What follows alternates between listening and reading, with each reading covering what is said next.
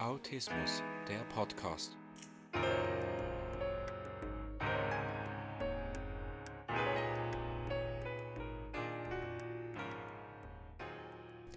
Herzlich willkommen zum Autismus Podcast.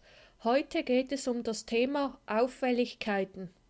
Wie ich darauf gekommen bin, aus Interesse habe ich viele YouTube-Videos angeschaut über verschiedene Menschen im Autismus-Spektrum und dann habe ich auch Verhalten beobachtet, wie sie auch herumgehüpft sind oder im Kreis gedreht und irgendwelche Laute gemacht.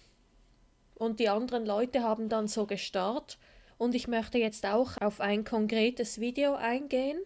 Das heißt, autistische Kinder, Selin und Sammy brauchen Toleranz. Und das eine Kind mit frühkindlichem Autismus kommt zum Beispiel nicht damit klar, wenn sich etwas ändert. Das ist ja häufig so. Bei der Szene, als seine Seifenblasen leer waren, hat er herumgeschrien oder wenn er auf der Schaukel war, manchmal aus irgendeinem Grund, weil er nicht zufrieden war. Und dann haben die anderen Leute auch geguckt und teilweise wurden sogar Beleidigungen ausgesprochen gegen die Mutter, nimm doch mal das behinderte Kind weg. Und das ist der Grund, warum ich heute mal darüber sprechen wollte. Denn viele mögen es ja nicht, wenn sie andauernd angestarrt werden, nehme ich jetzt mal an, und dann noch Kommentare gemacht werden, das ist sehr verletzend und unangenehm für die Betroffenen. Ich kenne das zum Beispiel auch bei mir, wenn ich manchmal Selbstgespräche hatte, weil ich gerade in meinem Element war und dann auch angestarrt wurde und ich bin dann innerlich aggressiv geworden und habe blöd zurückgestarrt. Also eben, es kann auch zu Gewaltausbrüchen kommen. Und ihr wisst ja alle, es ist viel angenehmer, wenn man nicht andauernd angestarrt wird, wegen auffälligem Verhalten.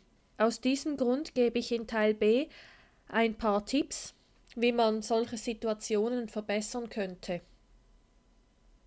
Noch ganz kurz zur Beschreibung des Links. Mir ist aufgefallen, dass es irgendwie mit der Verlinkung nicht richtig funktioniert hat. Darum schreibe ich jetzt der, die Namen der Videos hin und nicht mehr der Link. Oder der Name der Bücher, die ich angebe. Ist das für euch noch in Ordnung oder gibt es damit irgendwelche Schwierigkeiten? Falls ja, könnt ihr mir das sehr gerne per E-Mail schreiben unter fragen at autismus.live. Und ihr könnt mir dann gerne auch schreiben, warum ihr diese Variante nicht so mögt und auch einen Gegenvorschlag machen, wenn ihr mögt, was jetzt besser wäre für euch.